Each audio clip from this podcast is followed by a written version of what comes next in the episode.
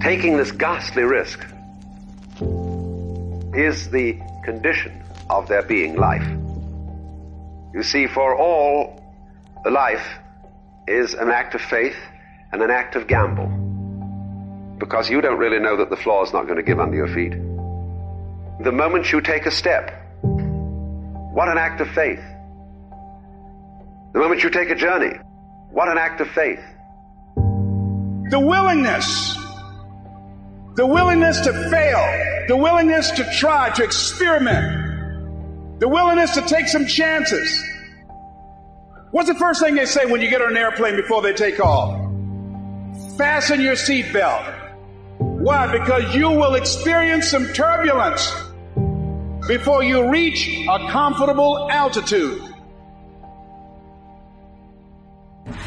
I don't care how good you are, I don't care how talented you are. There are some times when things aren't going to go right that you did not anticipate. There are times when anything that can happen will happen. And you can either let it destroy your life or you can build upon it. You can permit it to let it hold you down or you can decide I'm not going to let that happen to me. I'm bigger than this. You'll get knocked down, but you won't be knocked out. Make a declaration to yourself. Declare all out war that you're going to get out of this rut.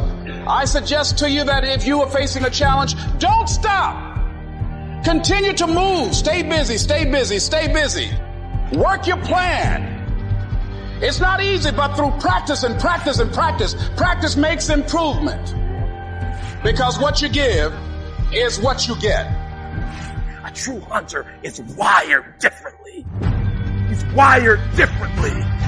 Doesn't have the same makeup. There's some of you, there are opportunities that you're like, it's too difficult. It's too hard. Nobody can do it. You're not wired properly. A lion welcomes the challenge.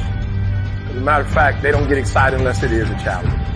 I lost five aunts to cancer in the last six years. I'm a lion. I'm wired differently. I didn't start crying. I didn't say, why me? I'm not hurting anybody. Why me? I'm wired differently. We turn tragedy into triumph. That's what lions do. Lions don't cry. Lions don't give up. Lions don't quit. Lions hunt. That's what we do for a living. And if you are a true lion, it does not make a difference what the circumstance is. Compelling reasons.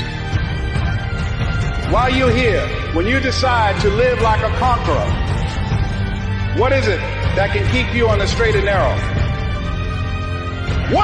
Reasons? Write down five compelling reasons of why you're going to keep your commitment to change your life. Keep your commitment never to go back to the life that you once lived. Keep your commitment to creating wealth for yourself, to taking care of your children, to be more responsible, to keep your commitment to be a conqueror and to act like it and to have authority and dominion Life you down, try and land on your back because if you can look up, you can get up. Your reasons will help you to get back up again. There'll be your rod and staff to comfort you.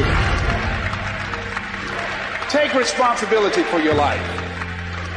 That dream that you have, that money that you want, if you're going to make it happen, you're going to have to be wired differently.